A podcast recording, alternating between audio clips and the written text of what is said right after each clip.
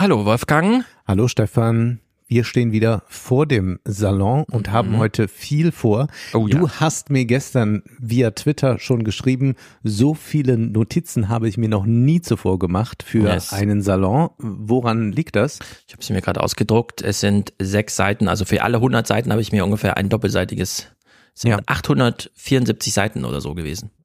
Ah, dann hast du eine andere, du, du hast das online wahrscheinlich, äh, digital gelesen. Bei mir ah, sind das, das 600 äh, Seiten, aber 600. sehr eng bedruckt und große Seiten. Genau, es passt nämlich nicht zusammen. Ich kam nämlich dann, ich habe mir die Leseprobenansicht des Druckexemplars aufgerufen, um zu sehen, in welchem Text bin ich denn eigentlich gerade ja. in der E-Version und dann passte das gar nicht zusammen.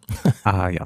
Also liegen echt 200 Seiten dazwischen. Also in der E-Version sind es 874 Seiten. Wovon sprechen wir? Wir sprechen von dem Buch Chinesisches Denken der Gegenwart, Schlüsseltexte zu Politik und Gesellschaft, übersetzt und kommentiert von Daniel Lese und Xi Ming erschienen bei CH Beck. Und dieses Buch ist ein wichtiges Buch, denn es gewährt uns einen Einblick in das, was in den Köpfen der intellektuellen Eliten vor sich geht in China. Es sind äh, Personen dabei, die das Regime von Xi kritisch sehen. Es sind aber auch viele Autoren darunter, die Xi rechtfertigen, die sagen, alles äh, geht genau seinen richtigen Weg und so war ja. es immer auch schon gedacht. Und das sind eigentlich die interessantesten Texte, also die Kritik können mhm. wir ja selbst liefern. Äh, da wird's aufschlussreich, wo diese Leute einfach mal so ins Reden kommen und erzählen, wie sie sich zum Beispiel auch ein digitales China vorstellen. Also ich würde ohnehin sagen, so kritisch im Sinne von westlich kritisch, wie man halt auf China blickt, ist wirklich nur der 21. Ja, also der allerletzte nur Text. Der, ja. Alle anderen 20 gehen so aufs verschiedenen Richtungen und zeigen auch mal, darüber reden wir dann, eine Denktiefe oder nicht. Ja und woher das so rührt. Ich genau. bin sehr beeindruckt davon und äh, freue mich sehr auf die Diskussion, denn ich habe viele Fragen auch an dich und auch, äh, wir müssen vielleicht nochmal über die eine oder andere Debatte, Überwachungskapitalismus, muss man vielleicht auch nochmal anders sehen. Äh, jedenfalls gibt es auch äh, sehr eigenartige Interpretationen von westlichen Texten in diesen ja, chinesischen Texten. Verrückt. Man ist äh, doch äh, verblüfft, äh, wie das woanders rezipiert wird. Aber es ist auch nicht schlecht, dass wir als letztes großes Buch Anfänger hatten von Grabber. Ja. Wo ja auch so ein Kulturtransport und so weiter thematisiert wurde. Und hier ja. jetzt wieder. Ja. Nicht ganz so deutlich wie in, oder also explizit titelgebend. Ja. Aber äh, fand ich gut, dass wir Anfänge noch im Hinterkopf haben, um jetzt äh, dieses Ding zu lesen. Was hast du noch mitgebracht? Des Weiteren lesen wir ähm, ein Text in der Süddeutschen Zeitung über die Leute, die Christian Lindner Geld auf das Staatsschulden äh, äh, wie heißt Tilgungskonto. Tilgungskonto, Staatsschulden-Tilgungskonto überweisen. Mhm. Man ist dem mal nachgegangen, man nennt den Text auch eine Fahndung, denn ich halte das ehrlich gesagt auch für ein privates Verbrechen, was da stattfindet. Ja. Also in der Hinsicht wird da mal nachgeschaut, wer denn so irre ist. Adam Tooze wendet sich in einem kurzen, aber prägnanten Text gegen das 2% Inflationsziel mhm. in allen westlichen Regionen. Und ich dachte mir, ja, das lesen wir heute mal, weil wir haben letzten Monat in Amerika den eigentlichen, auch erstmal nur in Anführungszeichen vorläufigen Abschied von der Schuldenobergrenze und in Deutschland kleben wir eine, ähm, ja nicht nur in Deutschland, Lindner zwingt es ja allen auf. Und die Schulden äh, Bremse und deswegen äh, gehen wir hier mal in diese vielleicht noch sogar wichtigere Diskussion kurz. Dann hat Jewgeni Morozov in der New York Times eine große Abhandlung über die eigentliche Bedrohung von künstlicher Intelligenz geschrieben. Aha. Und sie kommt deiner Kritik sehr nah. Das freut mich besonders. Und wir gehen das nochmal durch, denn ich finde das auch äh, ganz wichtig, was er schreibt. Und als äh, letztes meinerseits gibt es Neues aus der Küchenpsychologie. Äh, ich habe hier schon so ein Buch rumliegen, das heißt Mood Food. Also das Essen nicht nur für den Körper, sondern auch für den Geist ja. gut ist.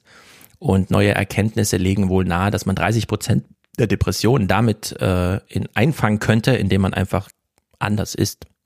Aha.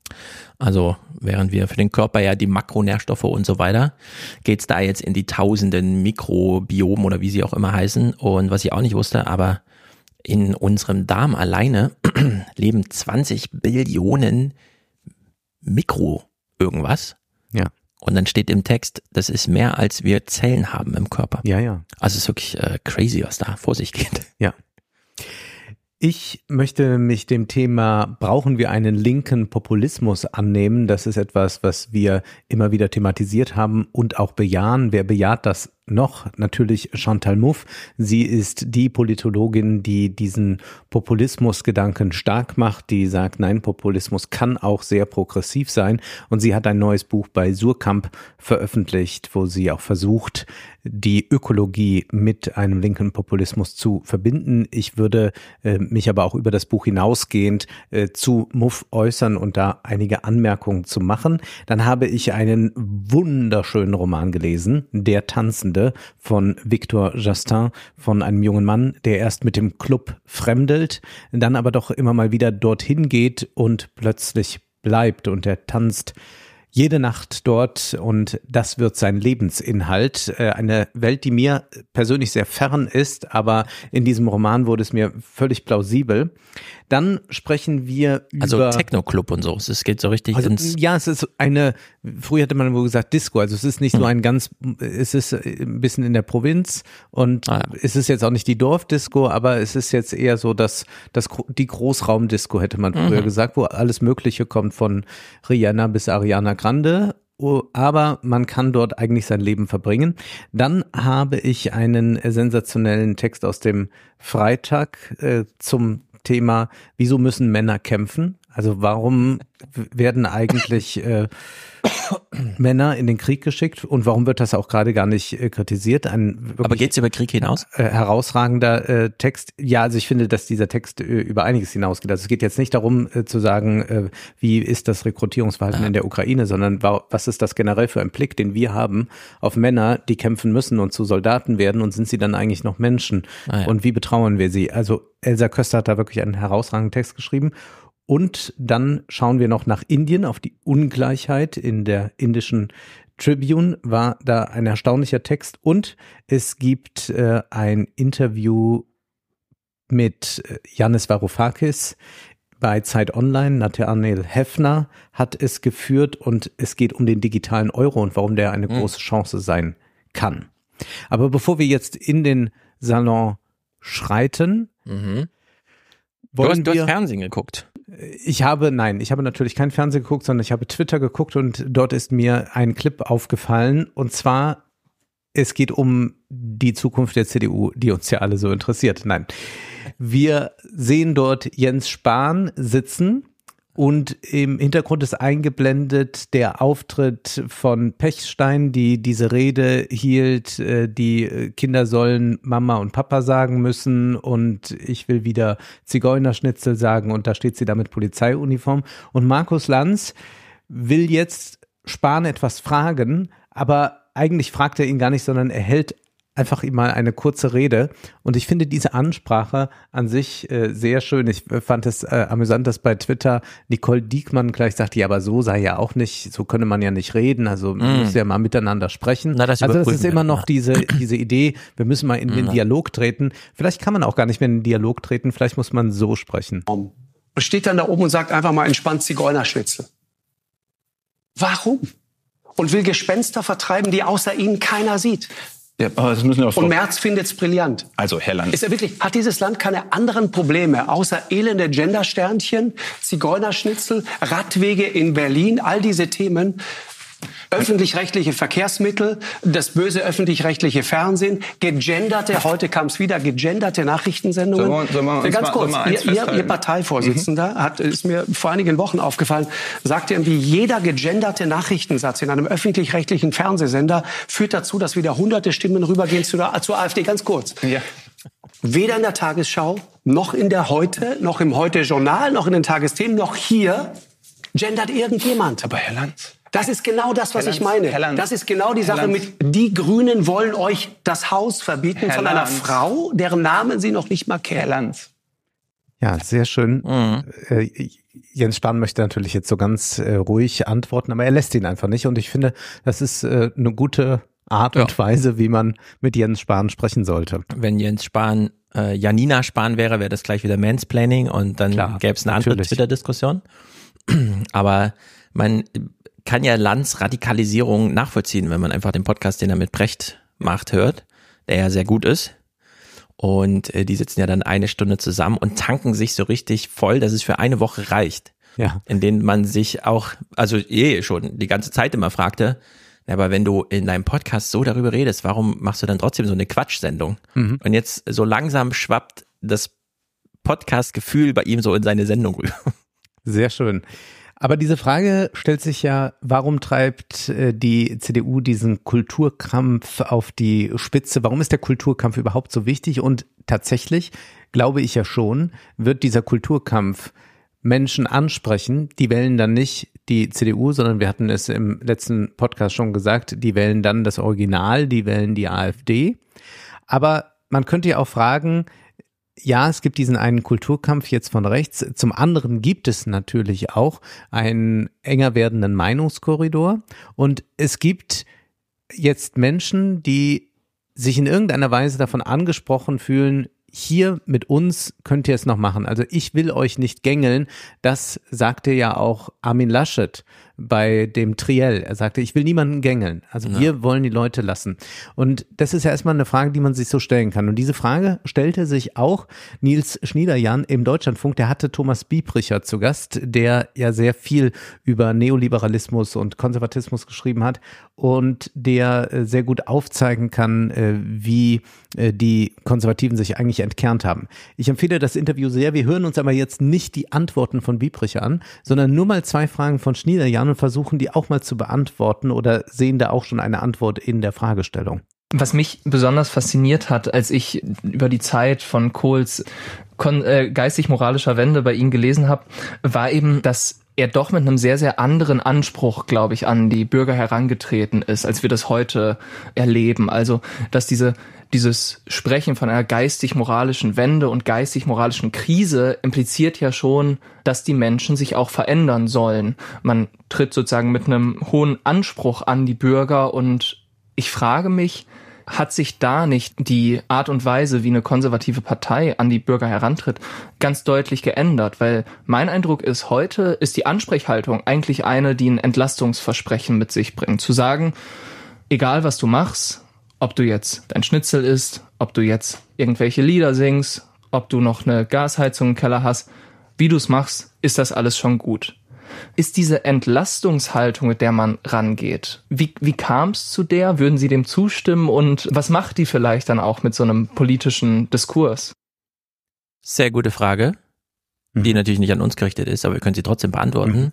Meine Antwort ist, als die Grünen anfingen, über 20 Prozent zu liegen mhm. in den letzten Zügen von Merkels Amtszeit, hat Lars Klingbeil und Scholz sich den Plan gestellt, wir machen das grüne Versprechen, aber sagen den Leuten, das geht auch ohne Anstrengung.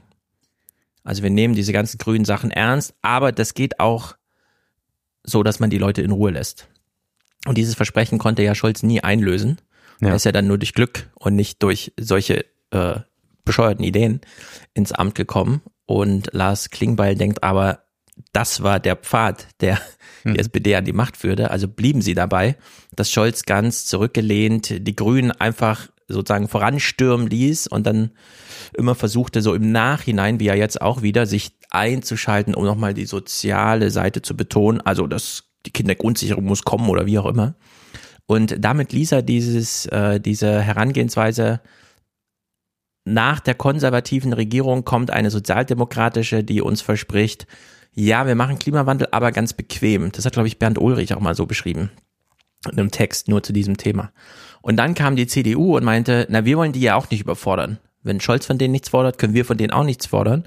Und dann schwenkten alle auf diese Dagegenhaltung ein. Also, wenn, wir haben ja beim letzten Mal gesagt, äh, die CDU versucht das was zu machen, was die AfD macht. Also drum zu kritisieren. Äh, und der Ursprung dafür, dass die CDU sich auch nichts anderes traut, ist eigentlich, glaube ich, diese SPD-Lethargie, die da schon im Wahlkampf drin steckte.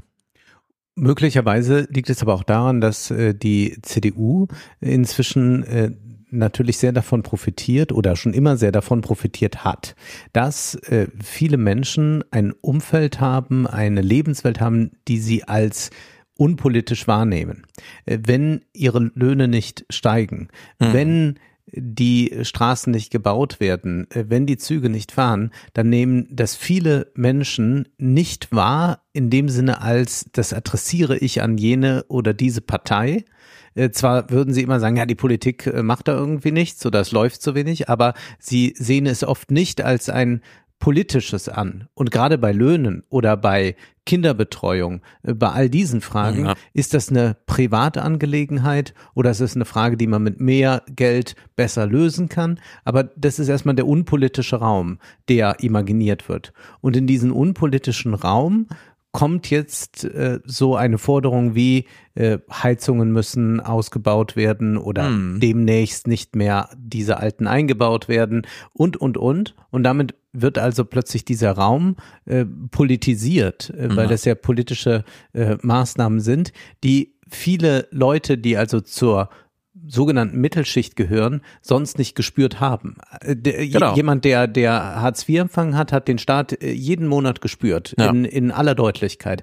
Wenn mhm. man ein gewisses Gehalt hat, muss man zwar Steuern zahlen und man ärgert sich mal über das eine oder andere, aber man spürt in dem Sinne den Staat nicht.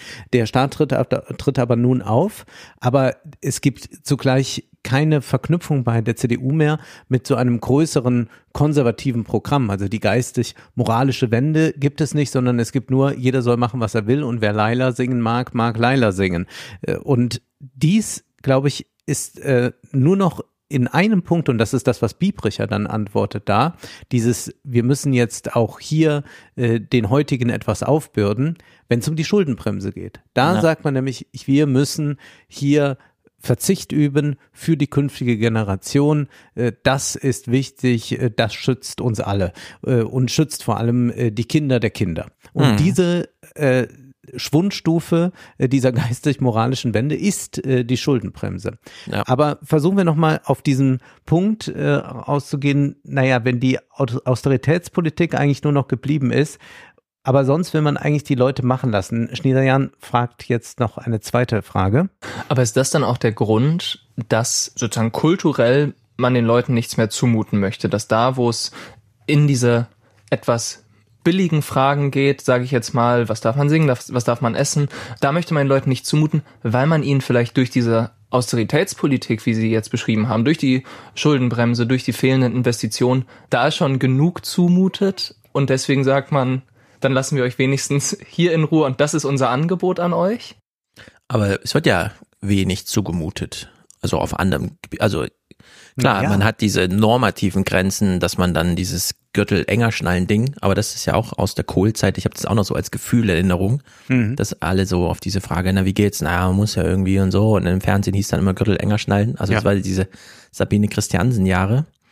Aber man mutet den Leuten doch sehr viel zu. Also wir haben natürlich jetzt nicht dann eine grüne Politik im Sinne von Heizung oder irgendwelche Sachen werden verboten. Aber wenn man sich jetzt ansieht, wie die Reallöhne äh, sinken, mhm. äh, wenn man sich ansieht, wie teuer es ist, äh, zu wohnen oder zu bauen, äh, wenn man sich ansieht, wie prekär die Zukunft eigentlich aussieht, auch äh, nicht nur auf den Klimawandel, sondern auch sicherheitspolitisch und so weiter gesehen, dann kann man sagen, sind die Leute vielleicht sogar an einem Punkt, wo sie unpolitisch denken in dem Sinne, dass sie sagen, ich glaube eh nicht mehr, dass sich da was ja. verbessert. Also, dass man sagt, ich glaube nicht, dass mein, meine, mein Lohn noch so steigen wird, dass ich mir ein Haus leisten kann. Hm. Ich glaube nicht daran, äh, dass wir nochmal eine bessere Gesundheitsversorgung in den Krankenhäusern kriegen. Ich glaube nicht daran, äh, dass äh, meine Kinder in ordentliche Schulen kommen. Mhm. Aber eines möchte ich wenigstens mir noch behalten. Das ist zu sagen, was ich will. Und das ist, glaube ich, ein, ja. ein Punkt, den man nicht unterschätzen sollte, dass also diese, man kann das auch kleinbürgerlichen Trotz oder was nennen, dass diese Reaktion eigentlich sehr logisch ist von Leuten, die eigentlich die Politik abgeschrieben haben, sagen, ich glaube jetzt eh nicht mehr, dass sich da etwas Relevantes verbessert, aber ich will wenigstens noch das und mhm. das sagen können. Und äh, damit behalte ich meine, meine Restwürde. Und das konnten wir in Amerika auch bei den Trump-Wählern, die im, im, im Trailerpark wohnten mhm. und was weiß ich, sehen, die sagten, ja, aber klar, ich kann mir noch nicht mal meine Medikamente gegen die Diabetes leisten aber ich will noch das und das sagen Mhm. können. Und dieser Punkt scheint mir sehr entscheidend zu sein, dass man erkennt, dass es also die, da etwas gibt, was man tatsächlich, heute würde man sagen, triggern kann. Ja, die Übung, die die Politik, und damit meine ich jetzt alle Parteien, äh, so ein bisschen drin sieht, ist ja das Zuschreibungsspiel zu machen, also Blame Game. Ja. Indem nämlich die Regierungsparteien latent argumentieren, also sie würden es nie deutlich sagen, aber man sieht das ja so bei Lars Klingbeil oder besonders bei Christian Dirr, der ja dann immer so mit diesem, ja, dieses ganze Chaos und so weiter. Ich verstehe ja, dass Robert Habeck ganz aufgeregt ist, ne? Und da steckt ja drin dieses, liebe Bürger, euch wird von der Realität so viel abverlangt. Die Inflation hat ja nichts mit uns zu tun, sondern mit dem brutalen Angriffskrieg von Wladimir Putin und so weiter. Ja. Und dann wird das alles so durchargumentiert. Und dann wird so halb explizit gesagt, ohne dass man es ihnen jetzt direkt vorwerfen kann, dass dann der Olaf Scholz dasteht und mit Schweigen uns vermittelt, wir wissen, die Realität setzt euch ganz schön zu, wir belästigen euch jetzt nicht auch noch mit Politik. Mhm. Und darüber wird dann die ganze Zeit die grüne Partei so zurückgepfiffen, obwohl die die einzigen sind, die jetzt gerade noch so einen Gestaltungsspielraum irgendwie definieren und darin dann halt ihre Suchbewegung machen. Aber alle von außen, also von der CDU inklusive der schweigenden SPD bis dann äh, zur AfD, sagen dann, das sind diese Grünen. Ja? Und dann kommt Merz und äh, sagt, also diese Grünen sorgen für diese Panik und so weiter. Nimmt komplett dieses FDP-Leitbild von Christian Dörr, übernimmt das einfach. Ja, der Habeck, der bringt ja alles, ist, ist eh schon Chaos. Sieht er das denn nicht? Und jetzt will er auch noch und so.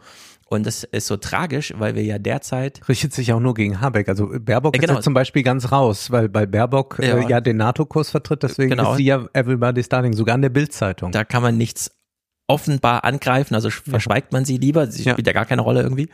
Habeck wird dann angegriffen und äh, sehr tragisch ist ja die Nachrichtenlage, dass wir eine erfolgreiche Notentscheidung angestrebt von der CDU haben, dass aufgrund der sehr kurzen Einlesezeit, die die Parlamentarier haben, das Gebäudeenergiegesetz, also das Heizungshammerding jetzt gar nicht im Bundestag kommt, sondern wahrscheinlich dann wirklich erst nach der Sommerpause. Also alles für nichts. Und gerade Jens Spahn ist ja auch so einer, der dann das auch gerne twittert. Danke für nichts, Herr Habeck.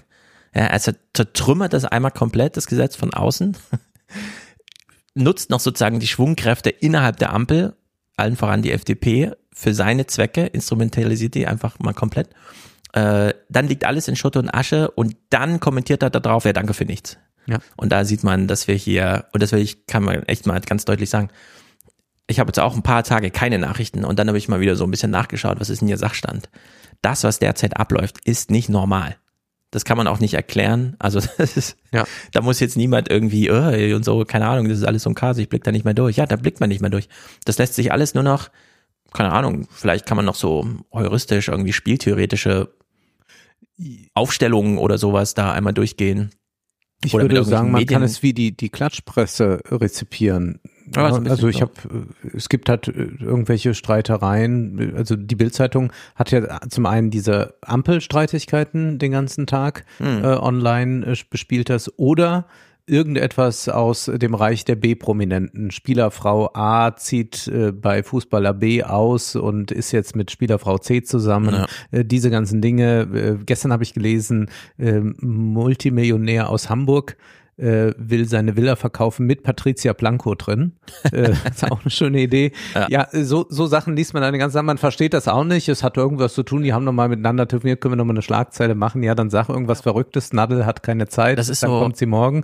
Und äh, so funktioniert das eigentlich dann in der Berichterstattung. Ja, Ja. Das ist RTL exklusiv, aber nicht mit den Schönen und Reichen, sondern mit den Mächtigen. Ja. Und dann geht man das einmal so punktuell durch. Auf der anderen Seite, nachdem ich das gestern auch mal so twitterte, dass das wirklich gerade nicht normal ist, was da abläuft, äh, schrieb mir dann gleich Fabian, der ja schon ein paar Mal im Fernsehpodcast zu Gast war, ja, wir können dann, wenn das Gesetzespaket Klima so weit durch ist, und das GEG ist ja auch nur ein Teil davon, gerne mal im Podcast drüber reden, weil so schlecht ist das ja alles gar nicht. Und da habe ich so gedacht, ja, das stimmt wahrscheinlich.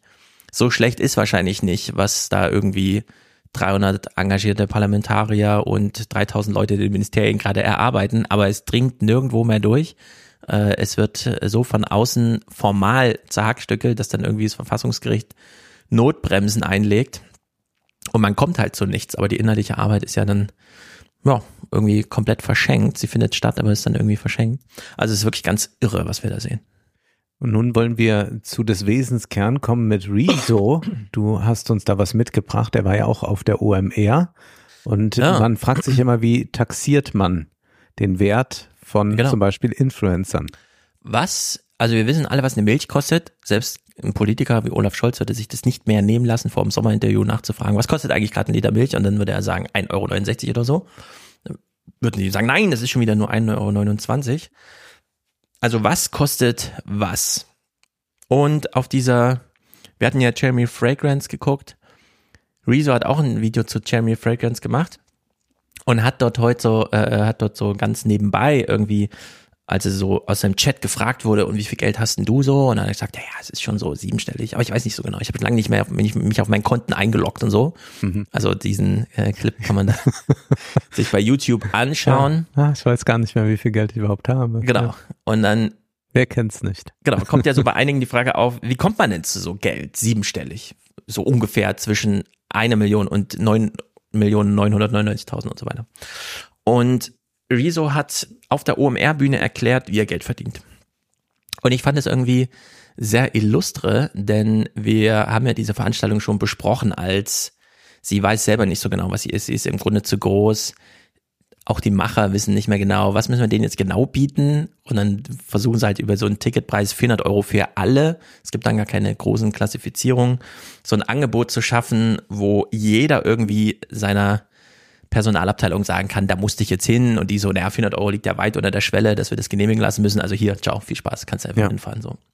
Und dadurch sammeln sich da extrem viele Leute in Hamburg, gehen zu diesem OMR-Festival. Und der eine oder andere versucht dann noch, die schnelle Markt zu machen, unter anderem Rezo. Und er äh, stellt uns hier sein Business vor. Das finde ich, äh, also ich fand es wirklich grandios äh, interessant, sagen wir mal so. Und ich glaube, äh, es gibt da aber noch einiges zu, wie nennt man's, dekonstruieren oder mal äh, so. Nindo ist ja sein Genau, Unternehmen. Nindo heißt sein Unternehmen, das kennen wir ja schon. Das macht diese Social Media Analyse. Rankings. Ratings, genau, speichert so alles mal weg.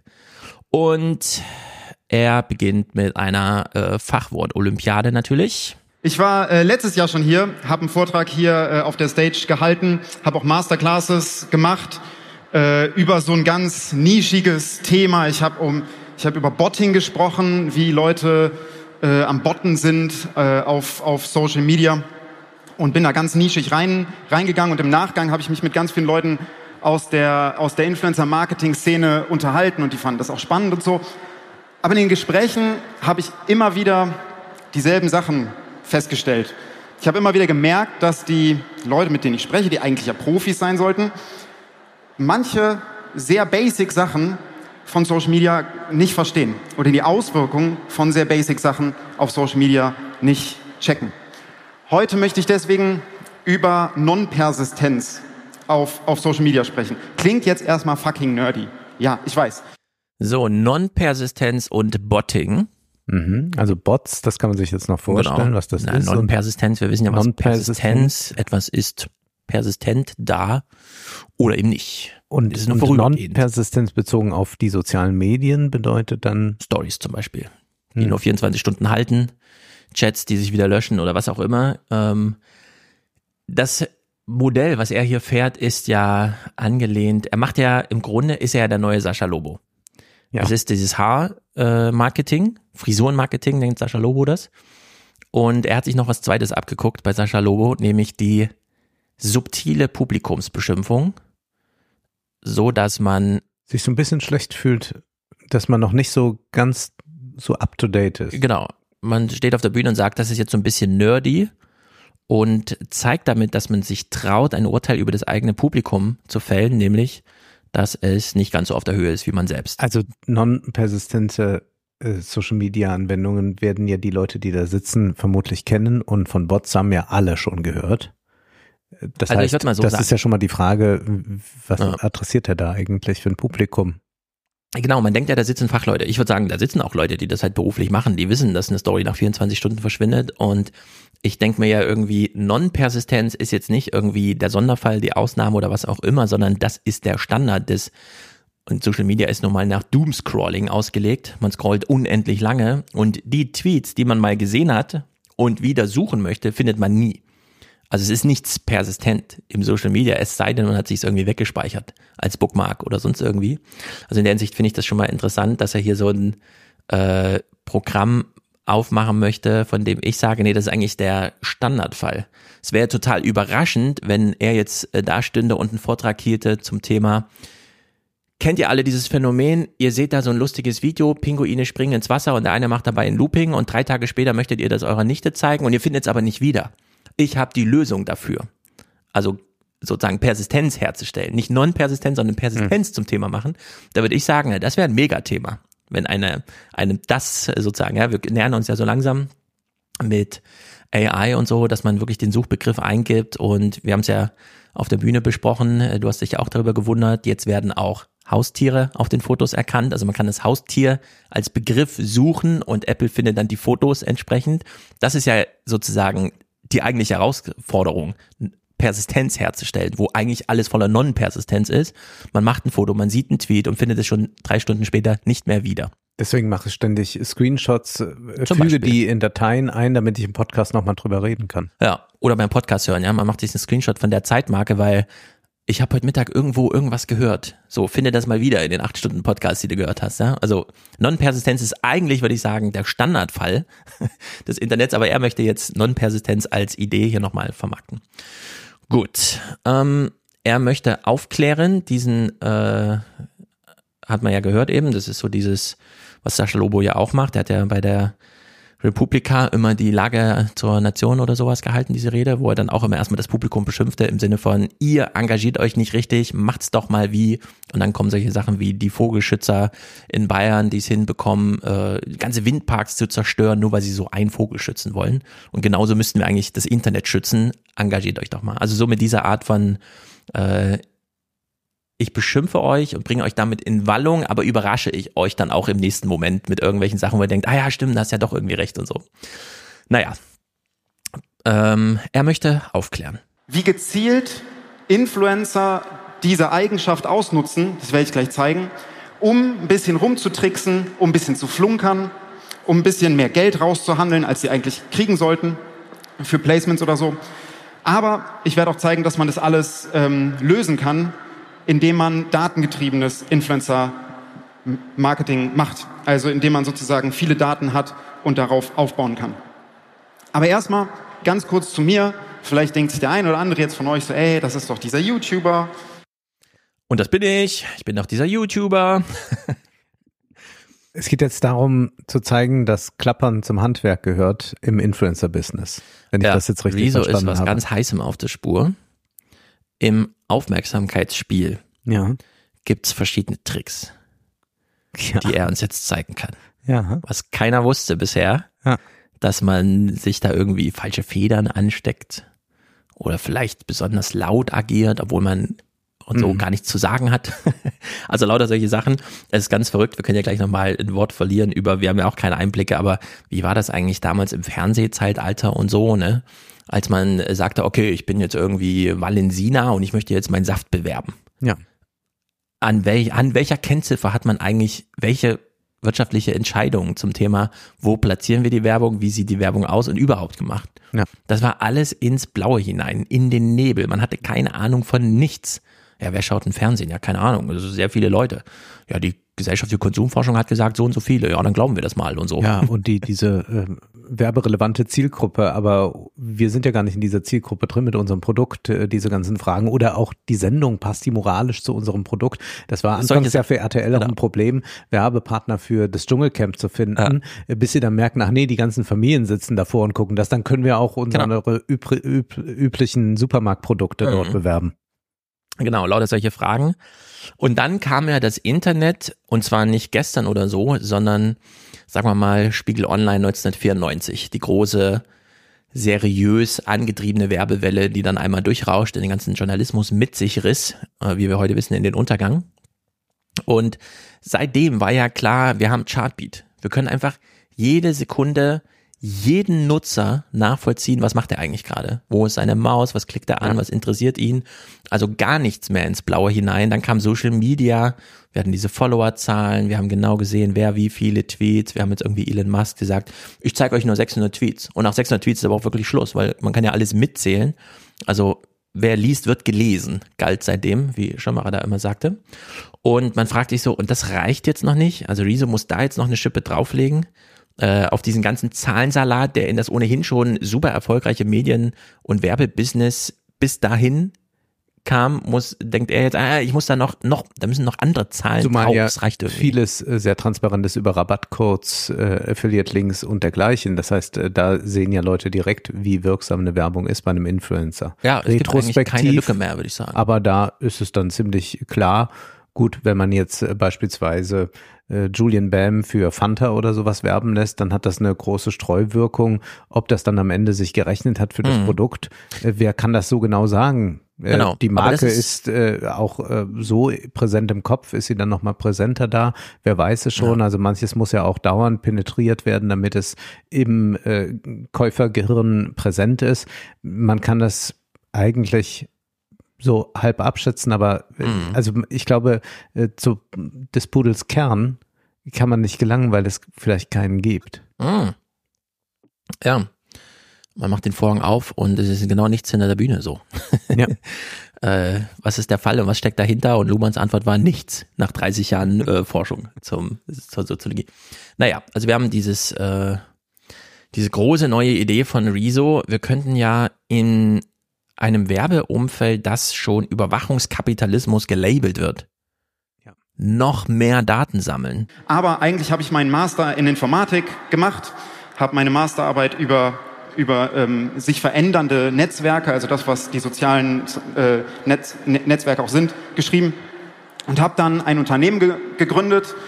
Äh, Nin Nindo heißt es und da sammeln wir Milliarden von Daten aus verschiedenen sozialen Netzwerken, um eben mit verschiedenen Analysen und Tools dann ähm, im Influencer Marketing, äh, Brands und die Agenturen zu unterstützen.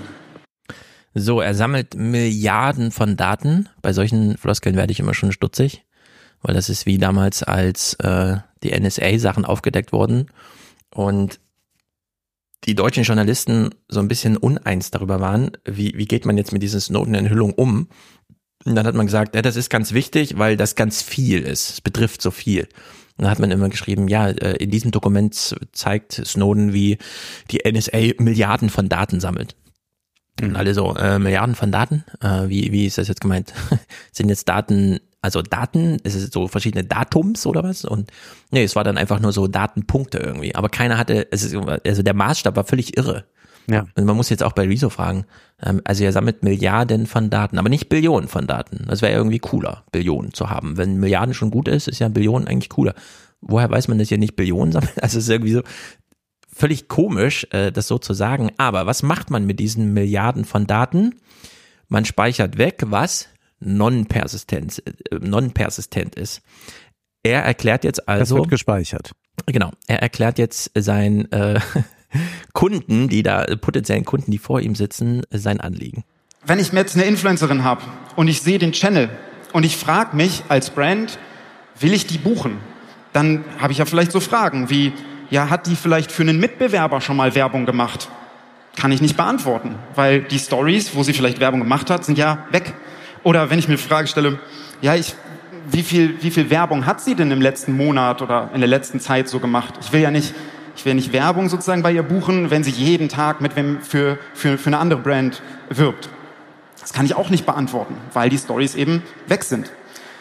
Und selbst wenn ich mich dann dafür entscheide und sage, ja, okay, ich buche dich, mach ein Placement. Du machst am Wochenende ein Placement für meine Brand und du darfst aber am selben Tag oder am Tag davor und am Tag danach nicht für wen anders noch Werbung machen. Das ist eine ganz typische Klausel, die in so, so Verträgen drin sind. Dann mach die am Wochenende ganz, ganz viele Stories. Ich komme am Montag ins Office rein und ich sehe die ja gar nicht mehr. Ich kann gar nicht nachvollziehen, hat sie sich daran gehalten. Okay. So, ähm, früher war das so, man buchte Plakatwerbung und dann buchte man einfach, man hängt an 750 Plakaten im Raum Rhein-Main. Ja. An Bushaltestellen. Wie hat man das überprüft? Als, und das kostet ja irgendwie 10 Euro am Tag pro Plakat, also man bezahlt irgendwie 700, 7000 Euro und dann hängt man da so eine Woche und dann kostet es jeden Tag 7000 Euro. Man bezahlt dann 50.000 Euro. Und äh, wie überprüft man eigentlich, dass man die 50.000 gut angelegt hat? Dass wirklich an 750 Haltestellen das Plakat liegt? Naja, man schickt halt jemanden los, der mal so stichprobenartig sich drei, vier Plakate anschaut und sagt, ja, die hängen da, die anderen hängen wahrscheinlich auch. Mehr Sicherheit hatte man nicht. Ja. Im Fernsehen. Ja, man bucht halt, keine Ahnung, so im RTL irgendwas, Superfilm, da kommt Jurassic Park 1993 im Fernsehen oder so und dann bucht man halt so Werbung und hofft, dass es einfach viele sehen. Hatte man irgendwelche Anhaltspunkte? Ja, die GfK hat irgendwie gesagt, das haben so und so viele Leute gesehen. Äh, mehr hatte man nicht. Alles, was man irgendwie absichern wollte, ihr zeigt aber wirklich den Spot, der kommt als an dritter Stelle und so weiter, wurde halt vertraglich gesichert. Oder so konnte man wie so auch jetzt äh, die angesprochene Influencerin genau. vermutlich sich an den Vertrag halten würde, denn das Risiko ist ja hoch, wenn sie das ja öffentlich postet, dass es dann ausgerechnet jemand aus der Firma sieht, doch da kann ja. man gar keine Werbung. Genau. Also wenn das, die, ja. Das ist doch irre, dass man sich jetzt hier ganz, wie soll man sagen, es, es schleicht sich so ein, seid mal missgünstig. Wenn ihr das vertraglich regelt, dass dieser und jener am Samstag eure Werbestory bringt, aber am Sonntag dann keine, dann müsst ihr das überprüfen. Ohne Überprüfung mhm. unsererseits wäre das nicht zu machen. Und äh, da kann man ja schon mal sich fragen, naja, aber wenn man sich jetzt fragt, okay, wir wollen die jetzt buchen und wir fragen die dann, hast du denn innerhalb der letzten fünf Wochen für den Mitbewerber geworben? Und die sagt dann nein. Dann glaubt man das nicht? Selbst wenn man sich von ihr unterschreiben lässt. Das ist ja auch bei Buchverträgen. Also wenn du jetzt einen Buchvertrag machst, was dein nächstes Projekt soll ja Familie werden, dann kannst du natürlich einen Buchvertrag irgendwann unterschreiben und da wird sicherlich irgendwas drin stehen, dass du nicht zu diesem Thema noch in einem anderen Verlag in den nächsten genau. zwei Jahren ein Buch schreibst, weil du dann mhm. natürlich äh, den Konkurrenz machen würdest. So, oder die und die zweimal Vorschuss bezahlt ja. haben. Äh, ob du das dann doch machst, das werden die erst dann herausfinden, wenn es äh, präsent ist mhm. oder, oder was weiß ich, aber dann, dann wirst du ja abgemahnt dafür. Also das heißt, ja, genau. Ich würde sagen, alles, was Influencer machen, ist ja so publik. ja, das ist ja eigentlich das Und Ziel ja, jetzt davon, kann ne? ich sagen, ich kann jetzt mal nachvollziehen, was hat die vor drei Monaten gemacht und hat die für irgendwas Dubioses geworben. Aber ich sag mal, das ist ja inzwischen auch ein Influencer-Business geworden, das äh, mit großen Agenturen zusammenarbeitet, mhm. die auch auf äh, eine gewisse Seriosität Wert legen. Ja. Äh, klar, wenn wir jetzt hier über Influencer reden, die irgendwelche Adapter verkaufen, mit denen man angeblich via Smartphone die Zähne bleachen kann, dann sind wir ja sowieso im im mhm. Milieu angekommen irgendwo. Ja. Aber bei den anderen Sachen würde ich sagen, ist das eine ziemlich äh, sichere Bank. Und äh, ich weiß aber auch natürlich, dass äh, im Marketing äh, wie überall versucht wird, der höchste Preis rauszuholen. Und mhm. Äh, wir hatten ja immer solche äh, Geschichten auch gehabt von irgendwelchen Werbeagenturen, die so ein Stadtlogo entworfen haben, dann hat das 80.000 Euro gekostet und war am Ende aber nur ein Smiley. Und man hat sich gefragt, ach so, und was haben die da gemacht? Naja, dann schreiben die auf, wir hatten äh, 47 Brainstorming-Sitzungen, mhm. das weiß man nicht, das weiß man aber auch ganz oft bei künstlerischen Leistungen nicht, wenn man angefragt wird für einen Vortrag, ja, Vorbereitungszeit, irgendwas, weiß ich nicht. Kann genau. man ja alles sich ausdenken. Genau, ich würde auch sagen, wenn ihr Wert drauf legt, dass das richtig beworben wird, dann kümmert euch um die Story, um die es dann geht, wo euer Name drin ist und lasst euch einfach vorher zusichern, dass nicht die fünf Monate vorher irgendwie ein Konkurrent beworben wurde und wenn es dann vertraglich da steht, steht das da. Ob man das dann nochmal mit Zahlen absichern muss, ist also, also da steckt so eine, so ein gewisses Misstrauen dem System gegenüber drin. Und als zweiten Punkt hatte äh, das Faken von Followerzahlen. Wie könnte ich als, als Influencer dieses Toolkit, was ich habe, dass ich nachträglich Dinge verändern kann, nutzen, um meine Werbepartnern vielleicht ein bisschen mehr Geld aus der Tasche zu ziehen, als ich eigentlich äh, kriegen sollte.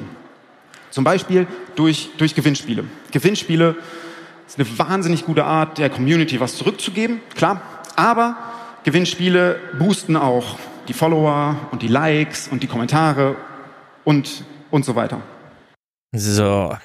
Also wir erfahren jetzt, dass man dafür sorgen kann, durch Gewinnspiele, dass man mehr Interaktion hat und ja. dies zeigt dann potenziellen Kunden, mhm. seht her, ist besonders erfolgreich in den sozialen Medien. Deswegen ist der TKP, also der Tausender Kontaktpreis, 15 Euro höher.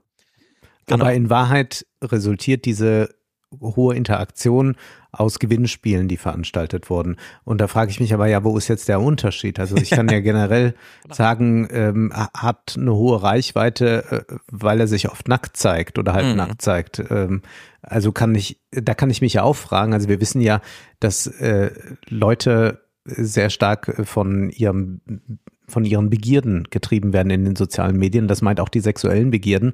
Und äh, da weiß man, dass nackte Haut vom Algorithmus präferiert wird und von den Leuten, die da sind, präferiert wird. Also kann ich jetzt darüber nachdenken, wenn ich ein Produkt bewerbe, was immer es auch ist, äh, muss da noch blank gezogen werden äh, mhm. seitens der Influencer oder wie machen wir es, dass es eine hohe ähm, Reichweite hat, dass es viel gesehen wird. Und dann ist immer noch die Frage, haben die Leute währenddessen auf das Produkt äh, geguckt oder nur auf den Oberkörper? Genau, ich meine, was ist ein Gewinnspiel? Ein Gewinnspiel ist ja nur ein Social Media Inhalt, der halt noch angefüttert ist mit, wenn ihr das macht, dann passiert das und das. Also wenn ihr mir hier noch extra Follower und so weiter. Ob das erstens so ge gelingt, ist ja die eine Frage. Es geht ja gerade so eine große Mr. Beast äh, Thematisierung durch. Die New York Times hat jetzt The Daily dazu gemacht. In Hard Fork haben sie darüber gesprochen. Und Mr. Beast hat ja so eine Sache durchschaut, nämlich dass die Leute so eine Art minimale Selbstwirksamkeit haben wollen. Ja. Also wenn Mr. Beast ihnen verspricht, für jeden neuen Follower, den ich die nächste Woche, also für jeden neuen Abonnenten, den ich auf YouTube die nächste Woche habe, spende ich 10 Cent an so und so dann sitzen alle da und sehen, ah, wenn ich jetzt, dann ist es einer mehr und dann sieht man so, am nächsten Morgen sind schon eine Million mehr und dann fragt, das sind ja schon 100.000 Euro, äh, Dollar und so. Und dann kommt halt dieses Video eine Woche später, wo einfach, keine Ahnung, 300.000 Dollar verschenkt werden, weil ja. drei Millionen neue Follower und so. Und dieses Prinzip, ah ja, ich kann, wenn ich hier auf Followen klicke, nur ich bin ja dann trotzdem ein echter Follower und ich interessiere mich auch wirklich dafür, kommt dieses nächste Video und so weiter. Also man ist ja dann eingefangen. Ja. Wenn man jetzt Resos Misstrauen ist er hier streut, nämlich der Unterschied zwischen, ja, es gibt so echte Follower und dann gibt es so Fake-Follower. Da könnte man ja auch äh, sich den Junge Naiv-Kanal anschauen. Der hatte damals 180.000 Follower und dann kam dieses Rezo CDU-Video. Ja. Und Rezo hat ja Tilo dann erwähnt. Ja. Weshalb von den 15 Millionen Views, die auf Rezos Video abfielen, nochmal 180.000 auf Junge Naiv Abonnenten Also durch, also dadurch, dass jemand, der ansonsten gar nichts mit Politik am Hut hat, das allererste Mal überhaupt ein politisches Video macht, oder vielleicht vorher noch mal so ein, zwei politische an, aber ja. so ein richtig genuin politisches, journalistisches Video. Ist dann der junge Naiv-Account von 180 auf 360 Follower innerhalb von einer Woche gesprungen.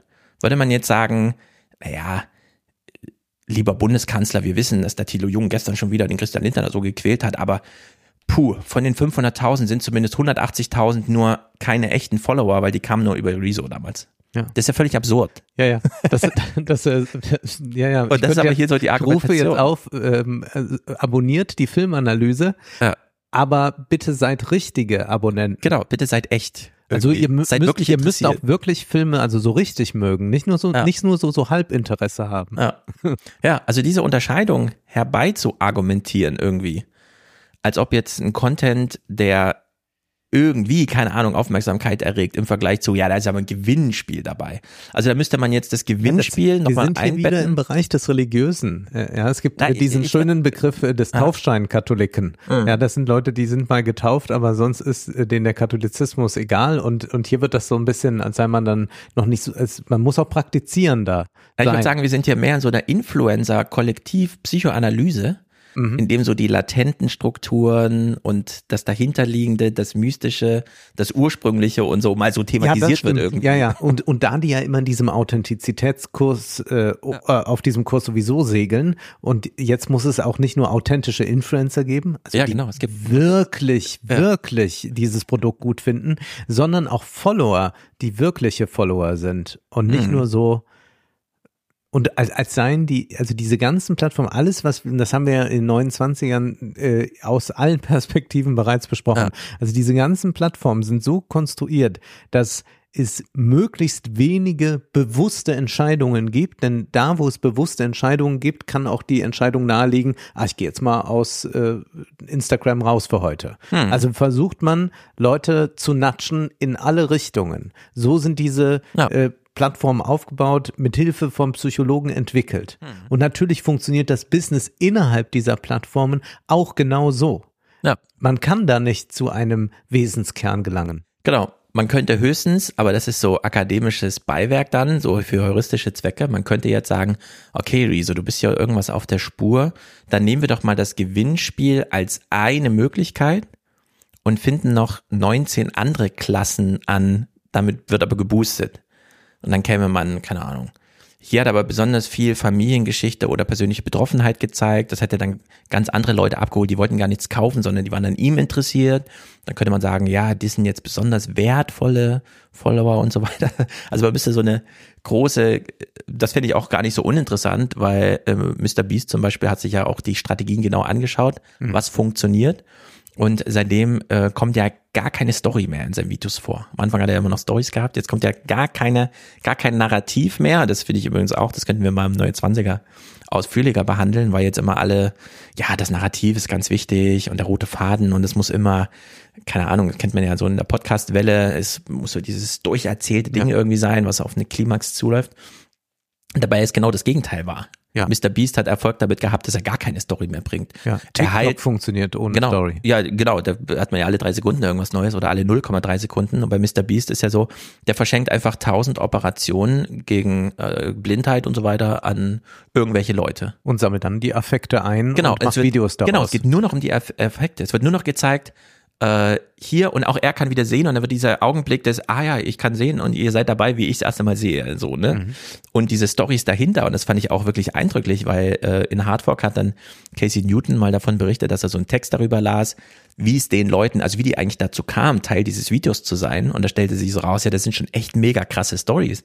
Also Leute, die seit Jahrzehnten sich das Geld zusammensparen, um da irgendwie die eine Operation, die irgendwie dann ihren alten Onkel mal wieder treffen, damit er denen auch noch ein bisschen Geld gibt.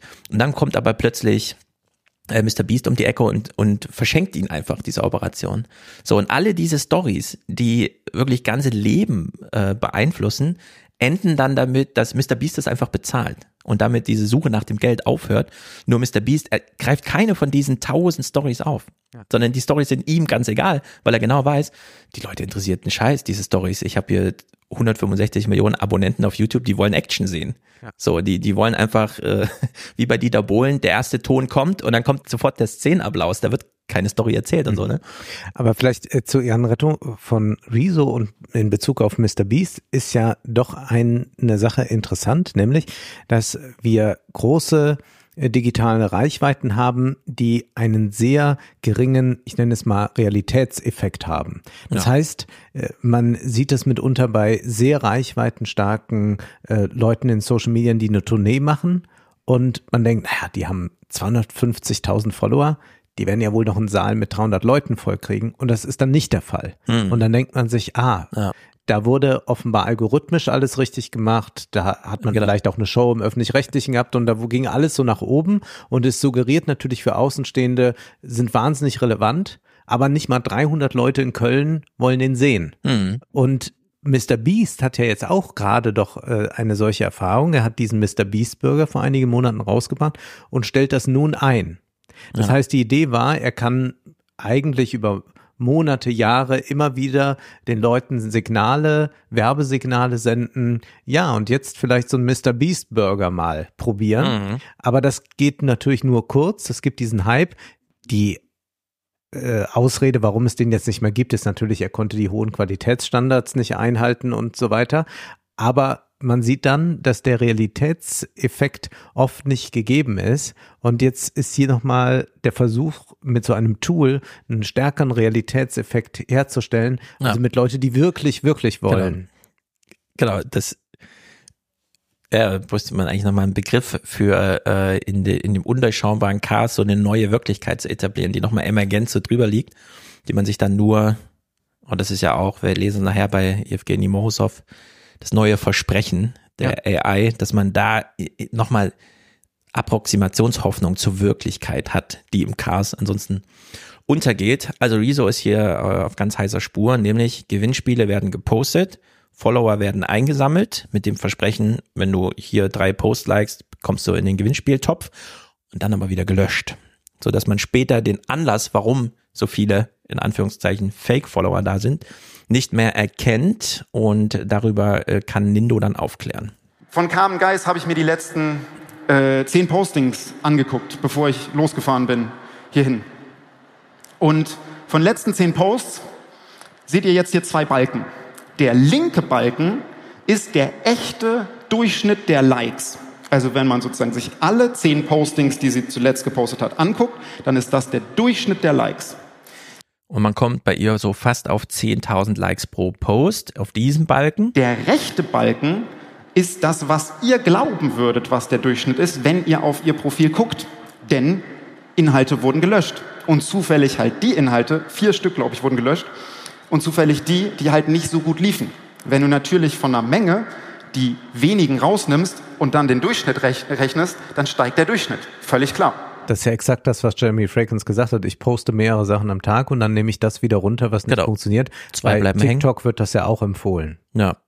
So, also wir haben sichtbar gefühlt 10.000 Likes pro Post, aber eigentlich sind es nur 7.000, weil sie die Gewinnspiele, die das so triggern und so weiter, wieder rausnimmt oder unerfolgreiches löscht. Also dann einfach so nach einer Woche Bilanz zieht und einfach nur von den sieben Postings jeden Tag eine oder was weiß ich immer, dann drei stehen lässt für die Ewigkeit. Und da denke ich mir so ein bisschen, ja, so, so läuft mein Twitter-Account ja auch. Und ne, also du hast einfach die letzte Woche so und dann wenn man jetzt so eine Nindo-Analyse macht, würde halt so und so viel Likes, die ich eingesammelt habe, nur eine Woche Tweets gegenüberstehen. Und dann hätte ich wahrscheinlich in so einer Rechnung irgendwie auch meine tausende Links pro. Und das geht dann halt alles nicht auf.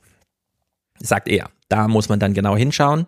Da wird man belogen. Und äh, jetzt kommt sein, seine große Verkaufsansprache zum Schluss. Ohne Nindo, also sein Social Media Scraping äh, Automat, der einfach im Hintergrund alles wegspeichert und dann auch behält und sogar nochmal vielleicht flaggt, wenn dann Inhalte gelöscht sind, so dass man sich das Profil anschauen kann, aber die Lücken, die man ja heute nicht mehr sieht, weil Posts gelöscht wurden, sind dann markiert mit und hier war ein Gewinnspiel und da war ein Gewinnspiel, dass man dann darüber äh, mehr über den Account Das ist ein wissen soll. Ist im Grunde ist ein Archiv, ja, so wie so ein Google-Index zu diesem Thema. Wenn man mit Influencern Placements buchen möchte, dann fliegt man blind, wenn man diese Tools nicht hat. Dann fliegt man blind, wenn man einfach auf die Kanäle drauf guckt und meint zu wissen, was die machen, was sie vielleicht irgendwann mal, mal, mal gemacht haben. Da braucht man definitiv Tools. Ich werde über manche diese Themen in meiner Masterclass noch sprechen. Ich habe heute und morgen eine Masterclass. Vielleicht sehe ich da den einen oder anderen von euch noch. Oder man sieht sich ähm, am Nindo-Stand in Halle A2. Das war's von meiner Seite aus. Ich wünsche euch noch einen schönen Tag. Bis dann. So, also Risa hat zum einen recht, Ja.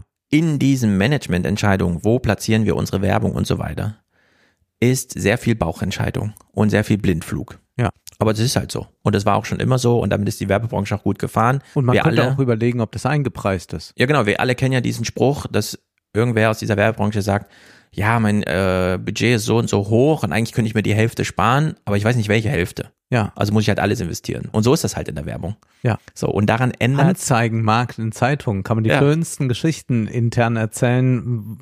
Naja, was wird erzählt? Welche, wie wichtig ist das noch eine Anzeige auf Seite 14 zu haben in der Zeitung? Ja, genau. Naja, kann man hier mal gucken, wie viel die, der Text da drüber gelesen wird. Ja. Es gibt ja solche Lesewerterhebungen und das sieht mitunter sehr mickrig Hm. aus, wird aber was anderes erzählt. Äh, Ich denke auch, äh, man äh, hat ja, also es- gibt ja nicht den äh, TKP, wo man sagen kann, also es ist ja nicht so, dass man beim Milchpreis kann ich sagen, der Milchpreis ist 1,69 Euro Mhm.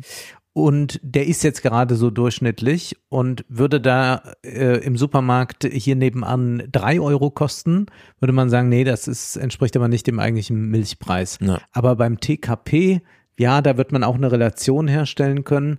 Aber was ich da schon alles gehört habe, was man zum Beispiel unter anderem mit Podcast-Werbung äh, angeblich verdienen kann, äh, Mhm. da waren ja Summen dabei, wo man dann dachte, ja, aber wer hat die je bekommen?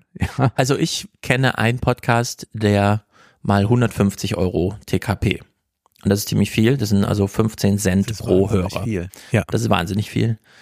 Gleichzeitig hast du dieses automatisiert, wird der Podcast einfach zerschnitten und dann kommt so ein Werbeblock rein. Ja. Du hast damit gar nichts zu tun. Dann kriegst du 10 dann Euro so 15. 2,50 Euro oder so. Also es ist wirklich Ja, ja, grandios. nee, ich meine, dann bekommst du oft, man kann das, es gibt ja so Tools, wo man das so eingeben kann, also wo das dann automatisiert, also wo man das noch nicht mal mehr Ja. selbst macht, wo die das dann genau. anbieten und äh, da ist das dann mit einem Podcast mit 50.000 Reichweite, hast du am Ende 20 Euro verdient, also lass, Genau. kann man sie lieber rauslassen. Also da sind die TKPs so nicht der Rede wert. Also es schwankt so zwischen 2 Euro und 150 Euro und hängt also sehr viel davon ab, kannst du den Podcast selber gut verkaufen, sprichst du diese Werbung selbst in einem Podcast zum Beispiel, ähm, will dir auch jemand was Gutes tun, also du hast ja meistens auch so Mäzen-Werbung, die dann so stattfindet, das ist gar nicht nur Produkt und Marketing ist oder die Community ist, kaufkräftig, ist das genau, alles mögliche. Also eigentlich könnte, ich hatte doch mal irgendwann vorgeschlagen, man könnte den, den Podcast, äh, den Werbemarkt ja so austricksen. Wir, wir sagen irgendwann mal unserem Publikum, also passt auf, wir machen jetzt künftig Werbung. Mhm. Das ist natürlich völliger Stuss.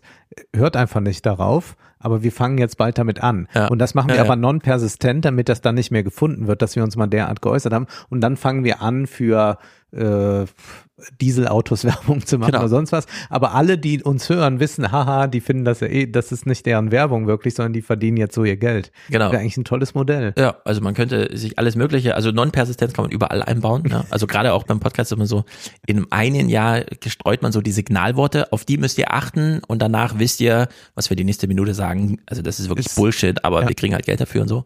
Und dann lässt man das Signalwort la- und dann geht's los. Also so könnte man auch Anti-Werbung machen. Nur was halt Rezo hier macht, ist ja eine Werbebranche, die sowieso schon komplett ins Zahlending abgedriftet ist Ja. was ihr auch nicht gut tut. Weil wir sehen ja, wie die Werbung aussieht, die wir bei Twitter, Instagram und so weiter bekommen. Also im Vergleich zu, keine Ahnung, der äh, tatsächlich inhaltlichen Aufklärung, wie ein VW Käfer funktioniert von vor 50, 60 Jahren. Im Fernsehen ist das ja wirklich, also wir haben es ja hier Ja, auch Bei nur dieser- Affekte werden Genau, bei diesen- bespielt. Targeting und so, da wird einem ja wirklich nur Müll verkauft und überhaupt und so. Und Rezos Angebot, was er hier macht, ist auf diesen ganzen Zahlensalat einfach nochmal eine Schippe draufzulegen. Mhm. Also wir haben es hier nicht mit einer Verbesserung, einer anderen emergenten Stufe oder mit einer, mit einem funktionalen Wandel oder irgendeiner konstruktiven Wende oder so zu tun, sondern einfach nur Leute, die eh schon zahlengetrieben in die Irre geführt werden, sage ich jetzt aus meiner Meinung, als Werbekunde, der einfach Werbung sieht, legt da nochmal einen Zahlensalat oben drauf. Und das macht nichts besser. Das suggeriert nur den Leuten, dass sie ihr Geld nochmal effektiver anlegen. Nur das mit dem effektiven Anlegen war schon immer schwierig zu argumentieren und wird hier auch nicht leichter zu argumentieren. Also es ist wirklich ganz irre eigentlich. Äh, Es bleibt neblig. Das ist absolut, das ist Fog of äh, Advertising, was wir hier sehen. Gut, wir äh, gehen jetzt in den werbefreien Salon Mhm. aus dem werbefreien Podcast hinaus, denn der ist ja auch äh, werbefrei, weil wir den Salon haben, wer also den Podcast unterstützen mag und sich vielleicht auch noch für die Texte interessiert, die wir im Salon besprechen und ja, wir stellen sie nicht nur kurz vor, sondern wir diskutieren sie zwei, drei Stunden lang, kann den Salon abonnieren. Das ist möglich über Steady. Das ist möglich über Spotify, da kommt man dann zur Steady-Seite. Das Ja. ist sehr einfach gemacht. Es ist auch möglich über Apple, wenn man da schon Kunde ist, dann kann man den auch so buchen. Und auch für diejenigen, die schon bei Patreon angemeldet sind, ist es auch über Patreon möglich. Allerdings präferieren wir da eher Steady. Na, So viel dazu. Wir haben äh, sehr viel zu besprechen, dieses dicke China-Buch und dann viele weitere Texte. Und man kann übrigens noch nachhören den Live-Salon vom vergangenen Monat. Dann sehen wir uns gleich im Salon. bis gleich.